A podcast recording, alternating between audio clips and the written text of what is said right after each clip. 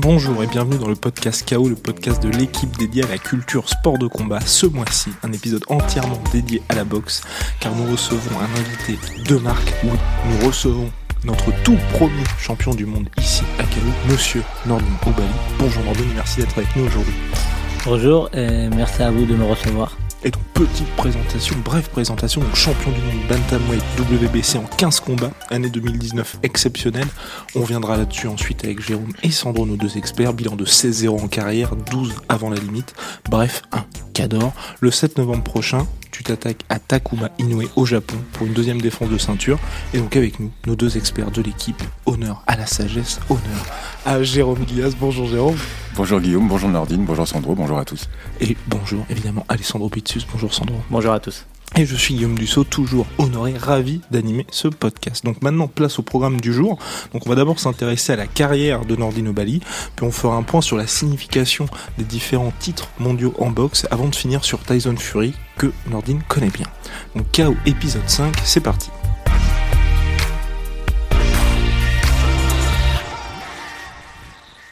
Donc le 6 juillet, tu as défendu ton titre pour la première fois au Kazakhstan. Tu as battu le Philippin Arthur Villanueva. Maintenant, nouveau défi, puisque tu prépares ton combat contre Takuma Inoue pour l'affronter chez lui au Japon. Donc première question, c'est comment est-ce que tu te sens après cette année, euh, cette année en cours complètement dingue pour toi? Je me sens très bien, euh, en confiance. C'est sûr que c'est une grosse année pour moi, car euh, sur une année, faire trois titres de championnat du monde, c'est énorme. Mais comme je dis, il faut se donner à fond, car je suis euh, dans mon année, mes années les plus belles, où je me sens le plus fort. Donc, euh, donc c'est des belles choses qui vont arriver. Takuma Inu est un grand boxeur. C'est mon challenger euh, direct. Donc il faut que je défende cette euh, pour encore honorer mon titre de champion du monde. Et donc c'est dans un peu plus d'un mois là ta préparation. Est-ce que tu en es? Qu'est-ce que tu prévois de faire exactement? Donc euh, là, je suis dans pleine préparation sportive. On a travaillé bien sur le physique, sur la technique. Maintenant, on va axer. à- Prochainement, je vais partir à Marbella avec MTK, où il y a un gros camp d'entraînement pour pouvoir euh, se préparer, faire euh, des sessions de sparring partner face à des boxeurs qui ont le profil de Takuma Inu. Et derrière ça encore, on va encore venir un petit peu en France pour, euh, bah, pour voir un petit peu la famille, repartir derrière, euh, en préparation euh, au Kazakhstan pour terminer ma préparation là-bas et, et enchaîner directement derrière euh, le Japon. Et donc MTK, c'est bien évidemment l'équipe qui s'occupe de toi, de ta carrière. C'est eux aussi qui s'occupe de Tyson Fury. Jérôme, est-ce que tu peux nous parler quand même de cette ascension fulgurante de Nordine qui a été champion du monde en seulement 15 combats professionnels? Je vais essayer de vous en parler, euh, pas aussi bien que lui, mais puisqu'il est à côté, mais je vais en parler un petit peu. Donc effectivement, c'est 15 combats. Nordine est passé pro en 2014, après euh, un deuxième échec au JO de Londres en 2012, qui l'a un petit peu euh, perturbé, en tout cas dans sa motivation pour continuer la boxe. Je crois que tu as fait euh, pratiquement deux ans de break. Ton frère est, est revenu te chercher. C'est bien ça, oui. Et en 2014, euh, tu passes pro. Et, et avec ton frère Ali, vous vous lancez un, un défi et vous vous dites voilà, on sera champion du monde en, en 15 combats. C'est la première fois qu'un Français est champion du monde en 15 combats. C'est la première fois qu'un Français est champion du monde WBC aux États-Unis. Donc voilà, c'est un défi énorme qu'a relevé euh, Nordine. Et alors, comment on fait pour aller aussi vite? Eh ben, on affronte des boxeurs qui sont mieux classés, qui ont des meilleurs ratios, euh, qui ont plus de combats, et on va les chercher. C'est comme ça qu'on progresse aussi vite et qu'on peut devenir champion en 15 combats en prenant des risques. C'est ce que Nordine a fait, je crois, depuis, euh, depuis 2014. Donc 5 ans, de, 5 ans de professionnalisme, 15 combats, champion du monde, une défense de titre. Bah, respect. Merci, il a tout résumé, c'est c'est la réalité. Pour pouvoir euh, vite évoluer, il faut prendre des risques et, et pas avoir peur euh, de l'échec. Au contraire, il faut, faut avancer. et C'est ce qui a fait que j'ai été champion du monde en 15 combats. Et ce qui était impressionnant, c'est ouais, en seulement 15 combats, la ceinture WBC qui est très prestigieuse aux États-Unis, à Las Vegas, et pourtant on a eu l'impression que pour toi c'était finalement qu'une étape et pas un objectif en soi.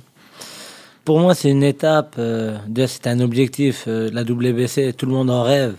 Et peu de personnes peuvent, euh, peuvent prétendre avoir ce titre. Mais euh, je me suis toujours donné des objectifs. Dans un premier temps, c'était d'être champion du monde, c'était mon rêve. Mais une fois que j'ai acquis ce titre, de la plus belle des manières, c'était aussi, aujourd'hui, j'ai envie encore de marquer plus mon histoire, euh, marquer encore plus euh, l'histoire euh, de la boxe tricolore et tirer la boxe vers le haut. Et pour ça, je pense que qu'il faut aller unifier les titres pour redorer le, les, lettres du noble art. Et donc, faut unifier, faut unifier pardon, les titres. Il y a dans ta catégorie pas mal de tueurs, hein, franchement, parce qu'il y a eu dernièrement les World Boxing Super Series avec une finale à venir entre Naoya Inoue, donc le grand frère de ton futur adversaire, contre Nonito Donner. Il y a aussi Luis Neri qui est là. Toi, qu'est-ce que tu vois pour euh, adversaire potentiel dans ces prochaines années? Pour euh, revenir sur Inoue, on va boxer dans la même soirée. Au Japon, il va boxer aussi euh, pour unifier les autres ceintures. Donc moi aujourd'hui, après ce combat-là, j'ai plusieurs propositions. Hein. Je pense que on peut très bien se diriger vers Luis Neri où le public américain et le public mexicain sont demandeurs et, veulent ce combat. Et après, il y a une autre partie qui aimerait bien que, que je boxe le frère Inou, car euh, il va détenir quand même la ceinture WBA version régulière et la version super champion, car au WBA, il y a deux ceintures, et le champion du monde IBF. Donc, euh, il va pouvoir réunir trois ceintures, donc euh, ce qui pourrait faire un très très gros combat. on boxe dans la même soirée. Donc c'est aussi ce qui va faire aussi monter les enchères, dire pourquoi pas Oubali boxer le frère, euh, entre guillemets, euh, Inu voudra venger son frère. Donc, euh, donc ça peut faire une belle story. Ça peut faire une belle story. Et on peut aussi très bien euh, aller unifier les titres avec Zolitet, qui est champion du monde WBO, jusqu'à preuve du contraire. car il s'est blessé et aujourd'hui il est toujours champion. Je pense qu'après ce combat-là, beaucoup de choses vont se dire et après il faudra choisir. Et de là, je laisserai euh, MTK s'occuper de, de, la meilleure possibilité qui est pour moi pour, euh, pour aussi être reconnu euh, à travers le monde entier. Oui, Sandro, on a l'impression qu'il va y avoir ce méga fight entre le grand frère et Nordino Bali combattent sur la même carte. Bon, on se doute qu'il va se passer des choses en coulisses. non, mais c'est vrai que c'est un combat qu'on aime, qu'on aimerait beaucoup voir parce qu'effectivement, c'est un, c'est un adversaire qui, qui, est, très, très, très qui est très très très fort et qui a, fait, déjà fait ses preuves. Donc c'est vrai qu'on aimerait, euh, on aimerait beaucoup voir euh, ce genre de, de bataille un peu, surtout que bah, pour l'instant il n'y a personne qui a vraiment réussi à te, à te faire mal. Même Roshi Warren, en début de, de combat, c'était ton combat pour le titre face à Roshi Warren. Avais eu, tu l'avais dit toi-même, il t'avait fait mal au début notamment parce qu'il avait mis des gants de boxe beaucoup plus denses. Tu lui avais, rien dit d'ailleurs. C'était c'était assez incroyable. Euh, Floyd Mayweather avait refusé, par exemple, face à un adversaire de, qu'il porte euh, ces gants-là. Toi, tu l'as laissé mettre ces gants-là, qui étaient pourtant, qui faisaient très très mal. C'est ce que tu avais dit. Sur les premiers coups, tu avais fait très mal. Et euh, pour le coup, bah, tu as totalement maîtrisé Roshi Warren. C'est un adversaire que tu connaissais plutôt bien, vu que tu l'avais battu au JO 2012 à Londres. Est-ce que tu peux nous parler un petit peu de ce combat? Parce qu'il a été très très très difficile à, organiser. Il y a eu des reports, il y a eu un peu de déstabilisation. Oui, donc euh, le combat, c'était un combat, comme je disais, hein, avant ce championnat du monde, il était si près et en même temps si loin. Le combat n'aurait pu aussi euh, jamais se faire si euh, j'aurais pas eu toute l'équipe de MTK pour faire en sorte que le combat se passe bien, qu'on mette la pression pour que tout se passe. Et parce que car ils ont fait beaucoup beaucoup de reports de combat, beaucoup de dates beaucoup de dates qui étaient confirmées, mais qu'ils n'envoyaient pas de contrat. Et en boxe, tant que t'as pas de contrat, t'as pas de combat. Et eux, ce qu'ils espéraient, c'est qu'un jour on me propose une date et je dise non, et ils sautent sur l'occasion pour dire bah tout compte fait, comme tu veux pas, on change de d'adversaire. Et nous, on a toujours constamment, s'est préparé, on a fait neuf mois de préparation il y avait un risque de surentraînement un peu. c'est bah ce, que tu, c'est ce que tu avais dit après le combat. C'était très dur à gérer ça. C'est, du surentraînement. C'est, ils ont essayé de jouer avec notre mental, avec notre physique, parce que s'entraîner, avoir des moments forts pour à la fin ne pas boxer, parce que il y a des moments, une semaine avant le combat, on était prêt à partir. On, on était, voilà, on a envie de boxer. Il nous restait peut-être deux, trois semaines avant de boxer, mais on va dire le, le gros du travail, il était fait. Les grosses sessions de sparring, elles étaient faites. Donc on était vraiment, on se sentait vraiment bien. Et tout compte fait, on, disait, ben non, euh, euh, le combat il est reporté à telle date. Donc euh, on n'est pas grand chose à dire car Richie Warren était bien entouré et puis en même temps il avait un très très gros promoteur. Et ils attendaient que qu'on dise non, on n'est pas prêt ou non. On nous a même fait faire une pesée pour voir si on n'était pas très loin du poids. Puis on, comme nous on gère le poids, ça va ils n'ont pas pu essayer aussi nous avoir sur ça, alors qu'ils nous ont fait faire une pesée et à la fin, ils n'ont jamais envoyé de contrat. En pensant que j'allais peut-être être, au-dessus des limites autorisées pour dire, bah, comme t'es pas au poids, on, va changer d'adversaire. Donc on, on s'est battu pour euh, avoir cette chance. Et sur le ring, on, c'est sûr que ces gants se faisaient mal parce que c'est des gants, euh, une version spéciale, hein, qui sont autorisés qu'au Nevada. Ils sont pas autorisés ailleurs dans le monde. Et ça, c'est une chose que je ne savais pas. Alors, avant de boxer, euh, je pensais pas que ces gants faisaient aussi mal. Parce que j'aurais pu très bien mettre les mêmes gants que lui. hein. Ouais, mais T'as- T'es autorisé à mettre les mêmes gants. Mais euh, tu pourquoi pas- t'as dit oui du coup? Pourquoi tu l'as laissé mettre des gants euh, qui Euh, auraient pu te faire très mal du coup? tout Enfin, simplement. fait mal d'ailleurs. Tout simplement parce que je les ai pas testés. Et je me suis dit, c'est des Everlast. Après, c'est des gants comme, le- comme n'importe quel autre. Donc après, c'est pas les gants qui vont te faire spécialement gagner un combat. Mais cette version spéciale, ils font très mal. Et je pense que c'est aussi pour ça qu'ils sont autorisés que au Nevada. Parce que je pense que c'est limite euh, dangereux pour l'athlète. Parce que euh, moi, avec ces gants-là, il aurait été KO 2-3 rounds. Après, est-ce que je me serais blessé les mains? Parce que comme je frappe, je sais pas. Mais une chose est sûre, c'est qu'il n'aurait pas pu terminer le combat parce que c'est des gants vraiment qui, qui font très mal.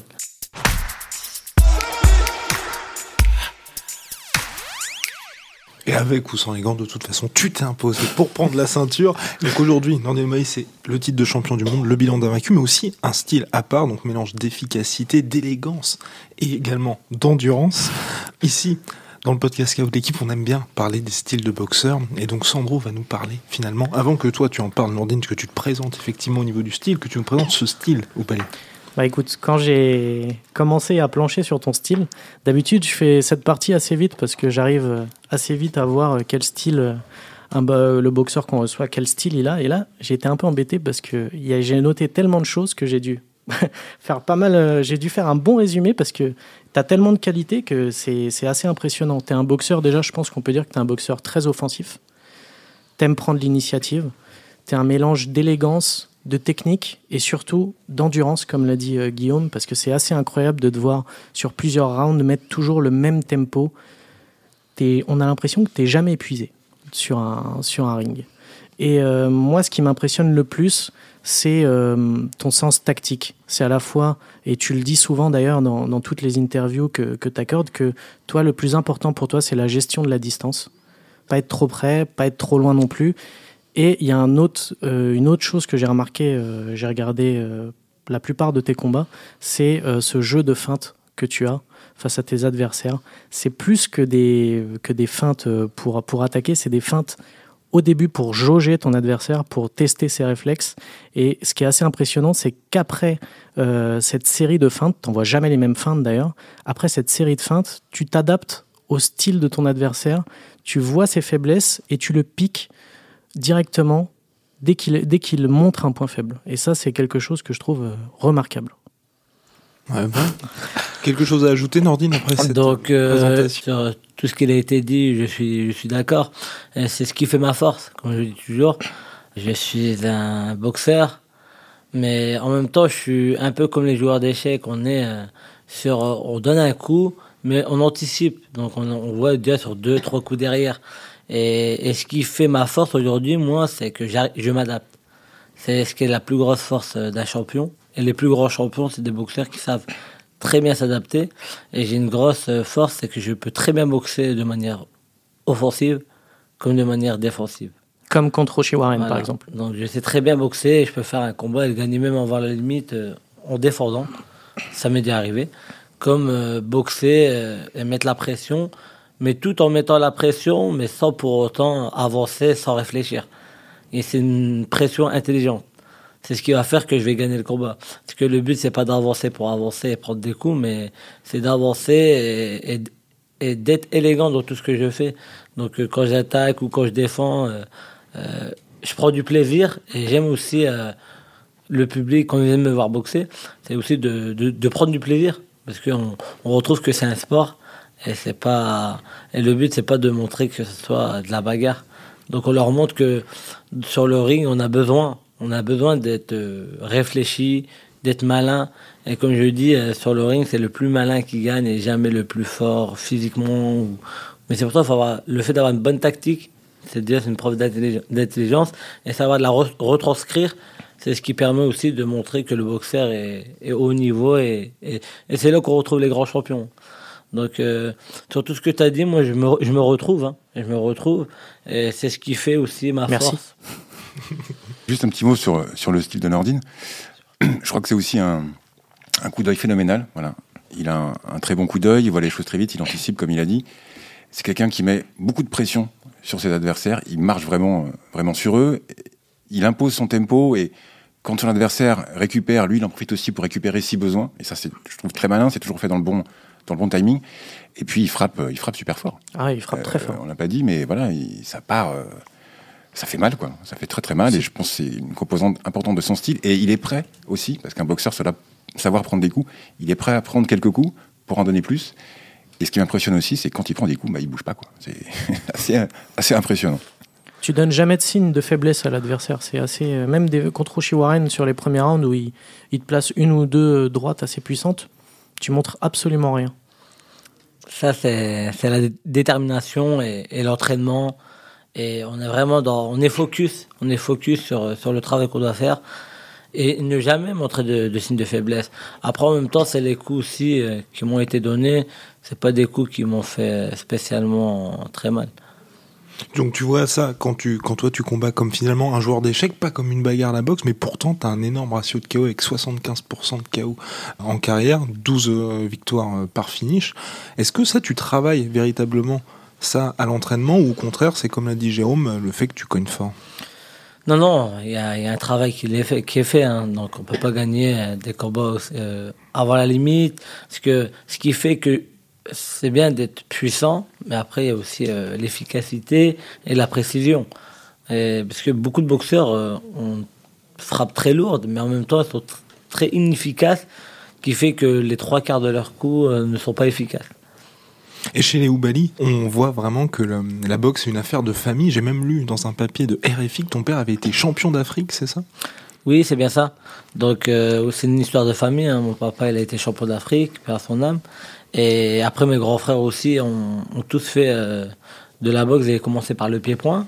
Et, après, Ali a fait de la boxe anglaise pour améliorer son, son, pied- son pied-point. Et c'est ce qui a fait que moi, je me suis dirigé vers, euh, vers la boxe anglaise, car à cette époque, on n'acceptait pas encore les jeunes.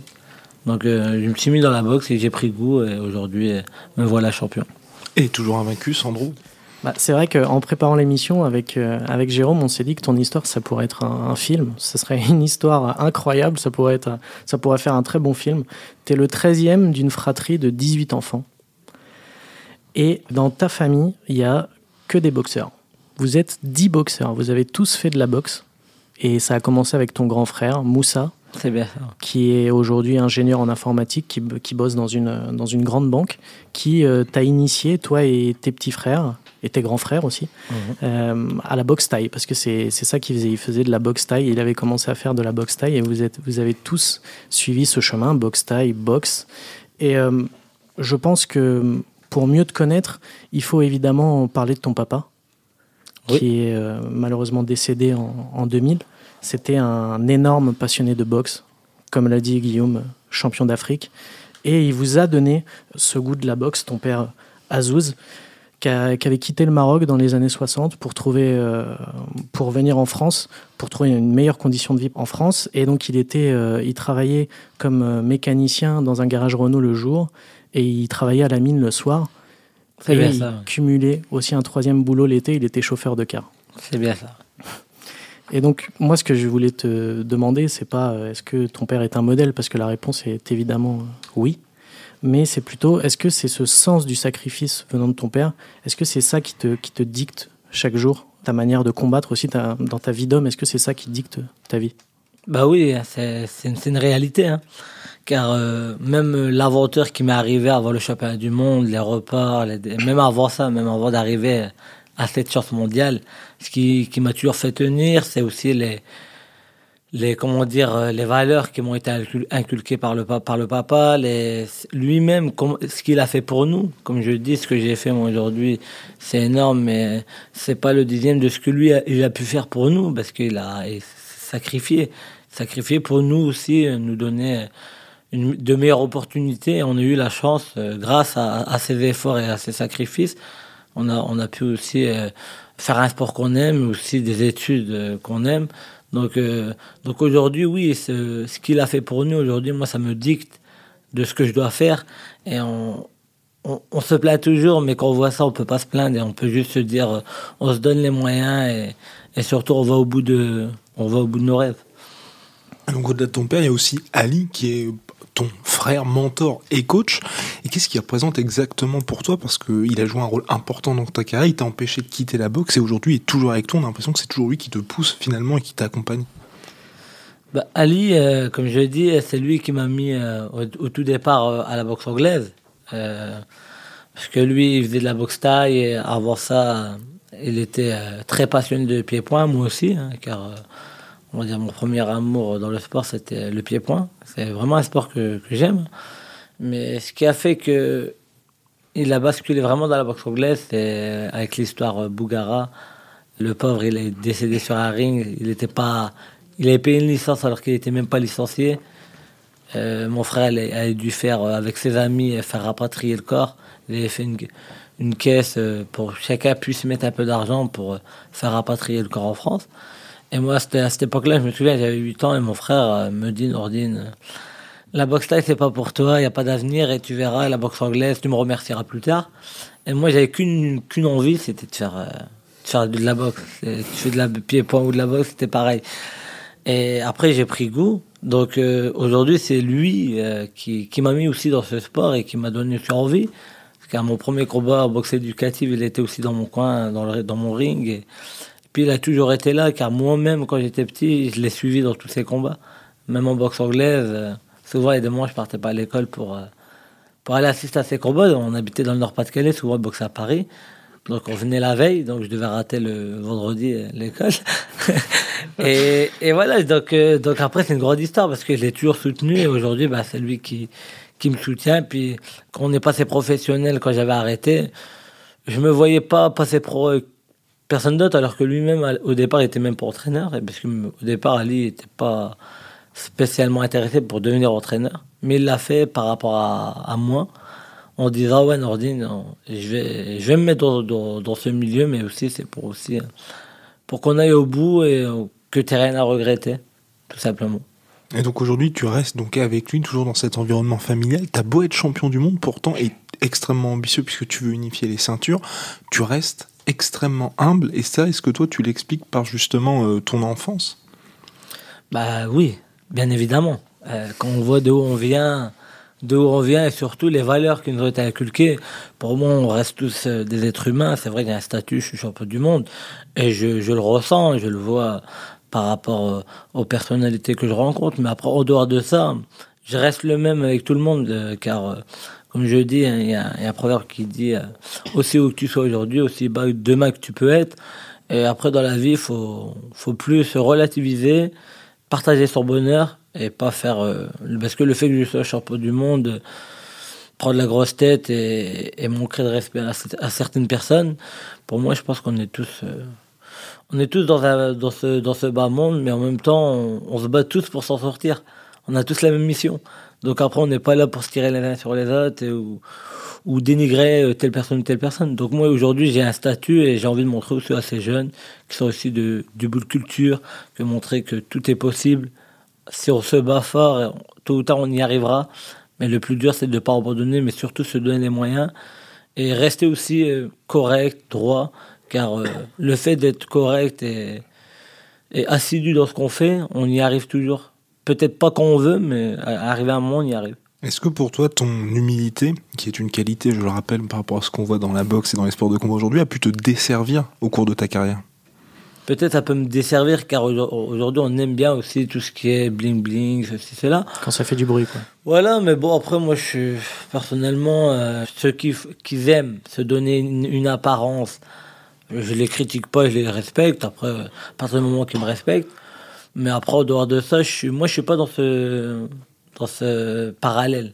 Je suis, on va dire, on va dire, on est dans un monde qui est réel. Après, tout ce qui est bling bling et tout ça, pour moi, c'est que du, de la poudre aux yeux. Et personnellement, c'est pas une image qu'on devrait donner à nos jeunes d'aujourd'hui, parce que tout le monde n'aura pas la chance et tout le monde n'aura pas les capacités de pouvoir faire ce que la personne en question euh, s'amuse à faire du bling bling. Donc, euh, plus la remettre à terre sur, euh, sur leur objectif et, et, se donner les moyens de, de leur ambition. Aujourd'hui, donc malgré ton statut de champion du monde, d'invaincu, tu restes pourtant relativement méconnu en France, hors euh, cercle des aficionados de la boxe, et tu fais donc ta carrière à l'étranger. Pour toi, est-ce que la France est un pays de boxe? La France, euh, par le passé, elle l'a été, parce que la boxe a été très valorisante, euh, très médiatisée. Aujourd'hui, la boxe commence à revenir. Commence à euh, les combats euh, passent à la télé. Et à un moment, il n'y a plus de boxe à la télé. Donc, euh, on va dire c'est un, combat de la fédération, des promoteurs qui doivent faire en sorte que de redorer les nets de noblesse pour, nos jeunes, parce que la boxe, elle a tellement à, apprendre et, et à donner à nos jeunes, comme l'humilité, le, savoir vivre ensemble. C'est beaucoup de valeurs qui sont aussi euh, dans le sport. Moi, ça m'a permis aussi de m'en sortir, de pas euh, dériver. Euh, le fait d'être dans un sport, avoir un objectif, on n'est pas là à traîner les rues parce que tu sais pas quoi faire. Que là, bah, le fait d'être dans un sport, tu as des, des éducateurs qui te donnent des valeurs, ils te montrent un peu le droit chemin et, et ça te permet aussi de te construire. Parce que se construire chez soi, on se construit pas. On se construit quand, quand on s'extériorise et surtout quand on se sociabilise. Faire de la boxe pour devenir un champion de la vie, Voilà. comme tu aimes dire euh. C'est ça. régulièrement. Superbe intervention, Jérôme. Et on observe, oh, donc on observe une renaissance de la boxe dans les médias. Pourtant, on sait tous que euh, aujourd'hui, ton premier combat, donc ton combat pour la ceinture, t'avait coûté de l'argent. Jérôme, comment t'expliques finalement que malgré cette renaissance de la boxe, ça peut être compliqué pour un boxeur comme Nordino Bali Déjà parce que son promoteur n'est pas n'est pas français, c'est irlandais, c'est MTK, le même que le même que Fury. Il y a un déficit de, notoriété qu'a qu'a Nordine que j'ai du mal moi à m'expliquer, mais c'est peut-être aussi euh, les choix passés de promotion qu'il a pu faire. C'est peut-être aussi une, volonté de sa part et encore une fois une, forme d'humilité où il n'est pas bling bling, il va pas forcément chercher la la lumière. Et voilà, c'est pour moi les raisons principales. Ensuite, c'est la catégorie de poids. Poids coq, c'est pas ce qu'il y a de, plus populaire. C'est des petits gabarits. On va plutôt chercher effectivement chez les lourds ou pour avoir une vitrine. Je vais pas remuer le couteau dans la plaie, mais il n'y a pas de médaille au JO. Et c'est quand même en France, ça compte beaucoup pour, euh, pour l'exposition euh, médiatique. On l'a vu avec Brahim Masloum, on l'a vu avec Tony Yoka, euh, avec les, médaillés de, Rio. 6 médailles sur 10 possibles quand même. Donc voilà, moi je l'expliquerai comme ça, mais sans doute que Nordine pourra mieux l'expliquer avec ses, avec ses, ses raisons et son, et son ressenti. Moi, mon ressenti aujourd'hui, euh, on va dire, euh, on ne comprend pas pourquoi on n'a pas la chance d'offrir au public de, de pouvoir défendre le titre en France.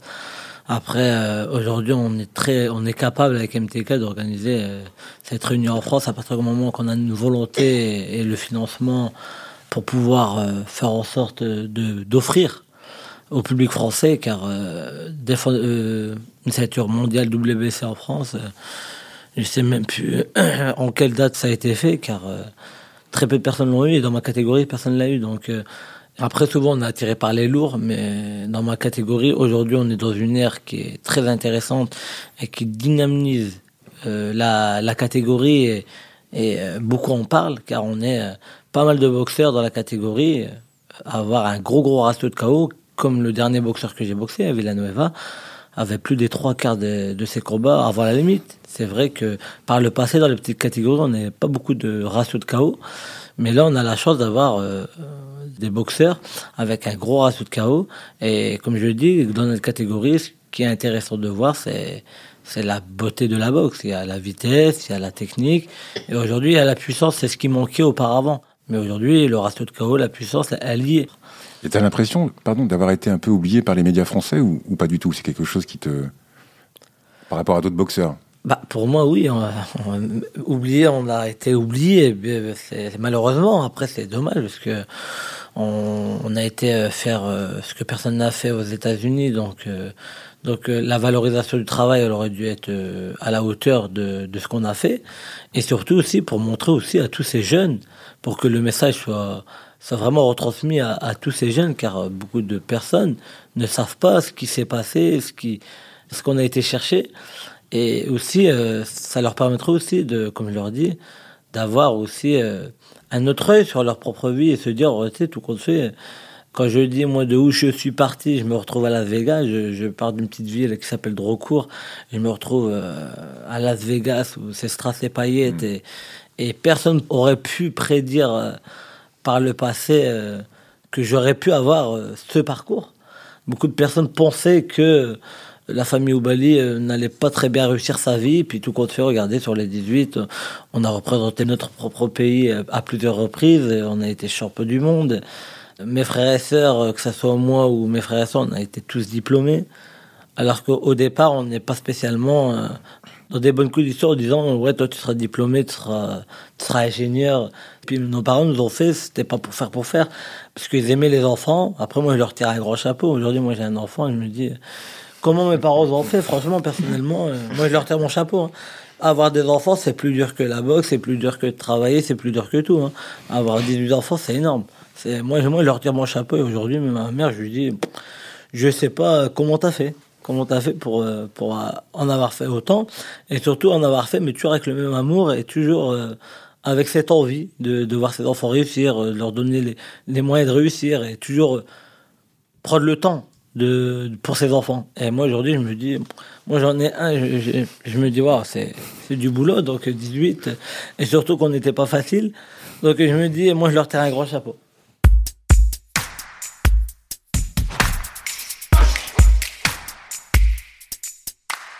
Et donc aujourd'hui, tu es connu, reconnu, respecté par les tauliers de la boxe mondiale. Tu combats aux États-Unis, au Kazakhstan, au Japon. Et pourtant, on se pose la question est-ce que un combat en France te fait toujours rêver? Et si oui, si ça te fait toujours rêver, qu'est-ce qu'il faudrait pour te ramener en France? Bah, Aujourd'hui, euh, bien au contraire, si je pourrais boxer en France, ça serait d'une part une reconnaissance envers mon public, parce que euh, j'ai mon public qui me suit, qui me soutient, et comme je le dis, on est ensemble parce que on est une famille. à travers moi, ils retrouvent, ils, trouvent du, bonheur, du plaisir. Et pour euh, certaines personnes qui viennent à mon encontre et que je puisse, que j'ai là, qu'ils ont la chance et que j'ai la chance de discuter avec eux, comme je dis, le bonheur, il doit être transmis et partagé. Sinon, être champion euh, sans fans et sans, sans notoriété, ça sert à rien. Donc, euh, après, malheureusement, c'est vrai que je suis plus reconnu et connu à l'étranger que dans mon propre pays. Et comme je dis, euh, on, s'est battu pour être champion, on va se battre aussi euh, pour être en France et pourquoi pas organiser en France et, offrir, offrir à, mon public, car je sais que le public est demandeur et, et, et ils aimeraient qu'on puisse faire euh, cette ceinture ici en France et j'espère que qu'on va travailler dans ce sens pour, euh, pour leur offrir euh, cette opportunité. Et toi qui as une, une ascension fulgurante hors de France, est-ce qu'aux milliers, sinon millions de boxeurs français qui nous écoutent, est-ce que tu pourrais leur donner finalement la recette pour devenir champion du monde lorsqu'on est français? Bah, surtout quand on est français, déjà, on n'a pas de, on, part pas du même piédestal que les autres boxeurs étrangers, malheureusement. Donc, c'est très dur. Pourquoi tu, enfin, tu dis ça Enfin, pourquoi en fait? Bah, Tout simplement parce qu'on n'est pas soutenu. Vous avez bien vu. Donc, si tu n'es pas soutenu, tu n'as pas de, pas d'intérêt pour les promoteurs ou même pour un boxeur euh, qui veut faire entre guillemets beaucoup d'argent. Il va te boxer, tu es dangereux, mais financièrement, il va pas gagner grand chose. En boxer un boxeur moins, moins fort que toi, mais avec beaucoup plus de soutien autour, il fera beaucoup plus d'argent. Donc, euh, personnellement, euh, le boxeur va pas te boxer. Pourquoi il va te boxer? À moins que toi, tu prends un risque d'aller à l'étranger et il faut qu'il t'accepte de te boxer, de te faire venir. Et quand ils te font venir, ils te font pas venir spécialement dans les bonnes conditions.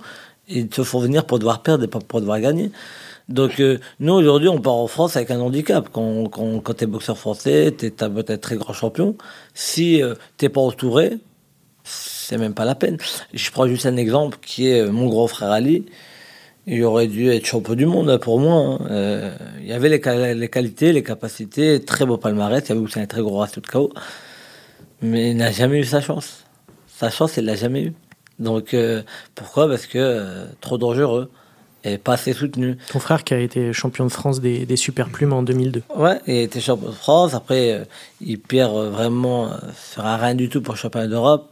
C'était compliqué et juste derrière ça, il va faire au Panama un titre intercontinental où le combat, c'est un combat qui doit gagner, mais comme t'es pas dans ton pays, et combat c'était un combat quand même serré, qui doit gagner. S'il était protégé, c'est protégé, c'est juste euh, dire que les choses se font correctement. Tu gagnes, tu gagnes, t'as perdu, t'as perdu. C'est pas protéger en disant on va l'aider.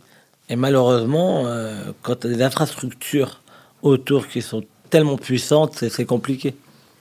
Donc il y a cette partie donc sur le ring et également gestion de carrière qui est vraiment indissociable pour tous les boxeurs. Et pour toi aujourd'hui, qui finalement va falloir se mouiller un petit peu Nordine, qui de Goulamirian, Yoka ou Sissoko est le mieux placé pour t'imiter?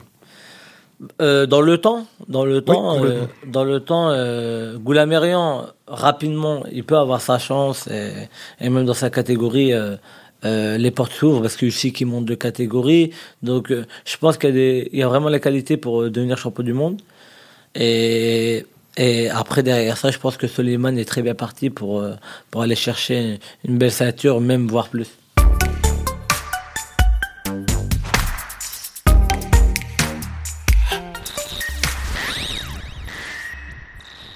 Alors maintenant, on va passer sur la boxe mondiale. Finalement, est-ce qu'être champion du monde veut encore dire quelque chose? Parce qu'on sait qu'il y a une multitude de champions dans toutes les catégories.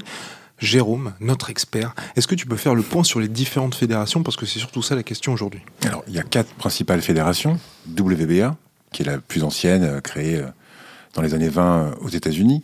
La WBC, créée dans les années 60. L'IBF, ensuite, années 80. Et la dernière en date, la WBO. Donc la WBA est la fédération, l'organisation historique. La WBC, née plus tard, a révolutionné la boxe. Euh, et aujourd'hui, c'est celle qui a le plus de prestige, pour plusieurs raisons. Elle a imposé les combats en 12 rounds, avant c'était 15. A imposé les 4 cordes autour du ring, avant c'était 3, 2, voire 1, voire euh, pas du tout.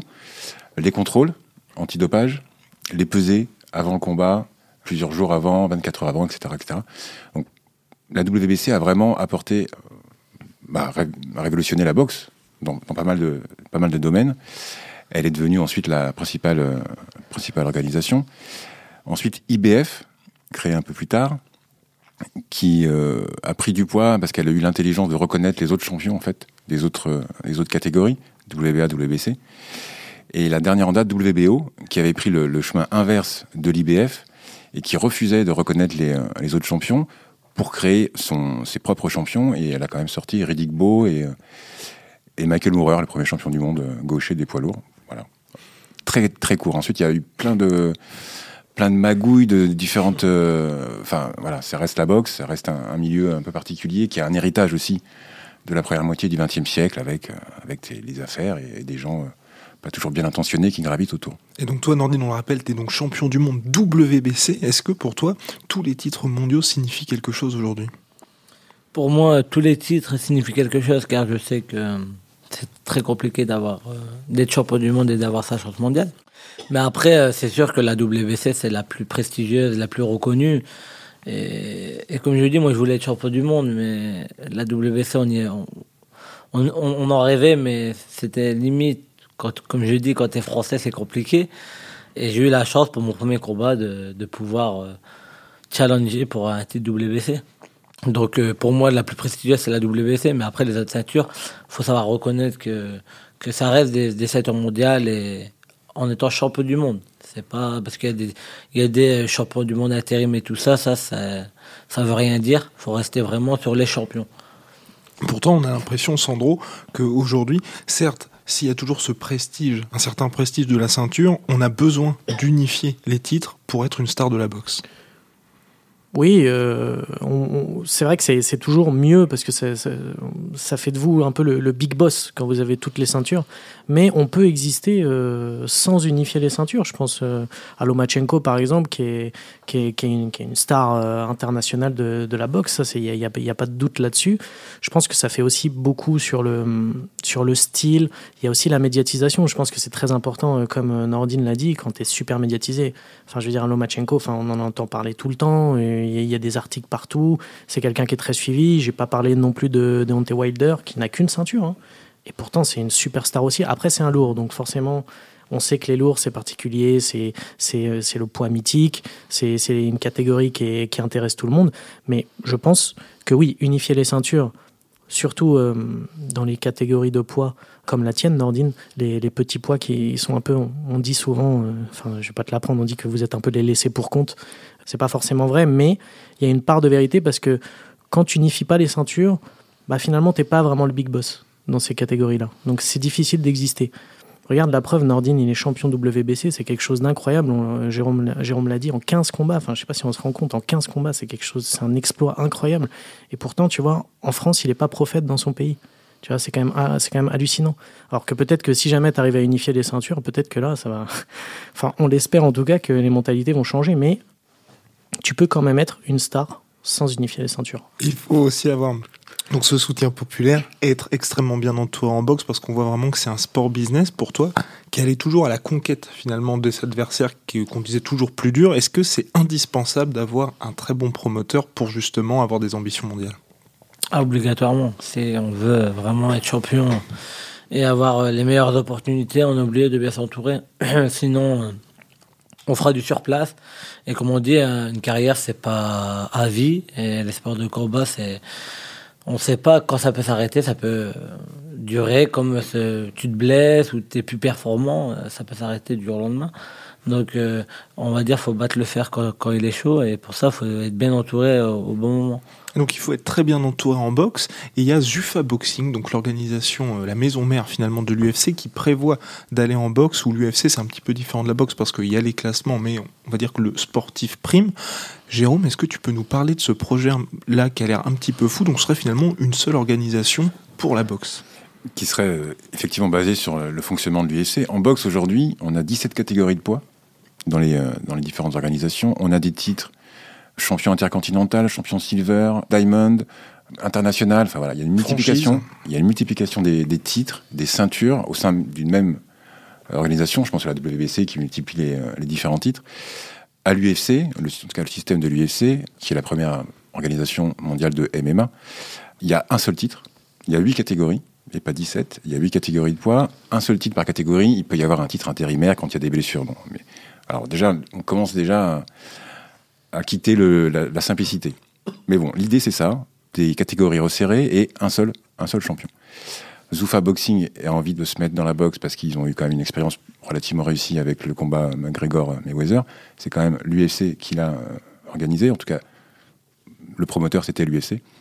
Donc, euh, pourquoi pas, euh, pourquoi pas, effectivement, simplifier le, fonctionnement de la boxe des organisations avec un modèle un peu calqué sur, euh, sur celui de l'UFC. Un des gros soucis, c'est quand même le Ali Act qui protège euh, les boxeurs des organisations, des promoteurs. À l'UFC, euh, on est sous les combattants sous son contrat d'exclusivité.